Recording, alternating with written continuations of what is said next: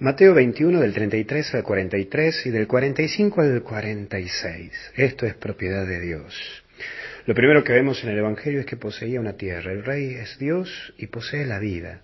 Esa vida que te la arrienda, te pide que la atiendas y que vos des fruto. Esa tierra que da ganancia. Sí, porque toda vida da ganancia. Es más, vos das ganancia en esta vida y dejas un gran aporte en este mundo. Sí, vos sos el que dejas un aporte, solamente que no te convences, te olvidas o caes en esa falsa humildad. Pero la soberbia te lleva a creerte el dueño de todo y no en un administrador de todo. Pero cuando tenemos las cosas y el poder que ella nos da, y si nadie nos para, el tema es cuando tenés que rendir cuenta. Allí sí se te complica porque te das cuenta que no es tan fácil y que no todo es tuyo.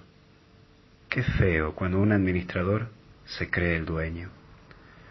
Por eso entramos a un segundo punto, los viñadores.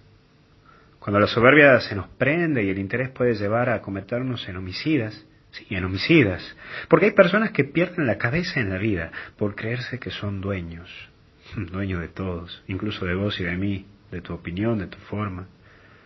Y esta historia sí, yo no te niego, la escribís vos. La historia de tu vida la escribís vos, pero el lápiz y el papel lo pone Dios.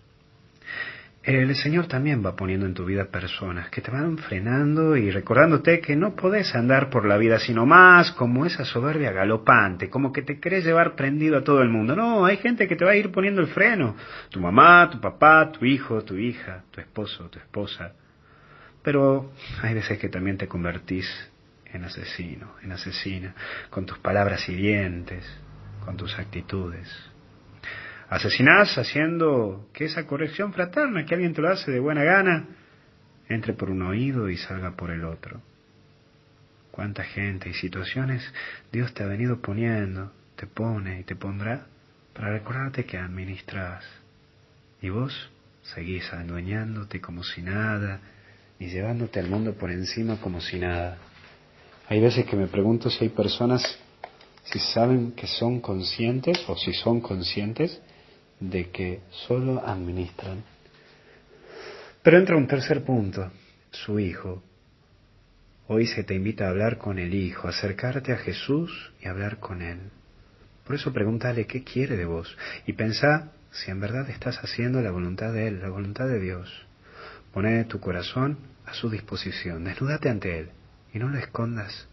No escondas nada de lo que hay adentro de tu corazón. Hoy es tiempo de que veas las cuentas de tu vida, asumas tus errores, tus virtudes, las ganancias, las deudas, todo eso que gira alrededor de vos, de tu vida.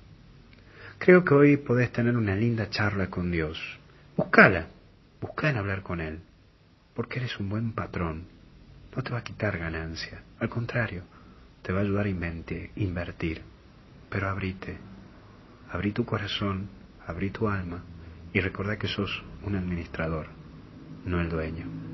Vamos que la vida es una y es hermosa, vamos que se puede. Disfrutar a la vida, conocer a la vida y administrar tu vida, que puedes dar ganancia a todo el mundo.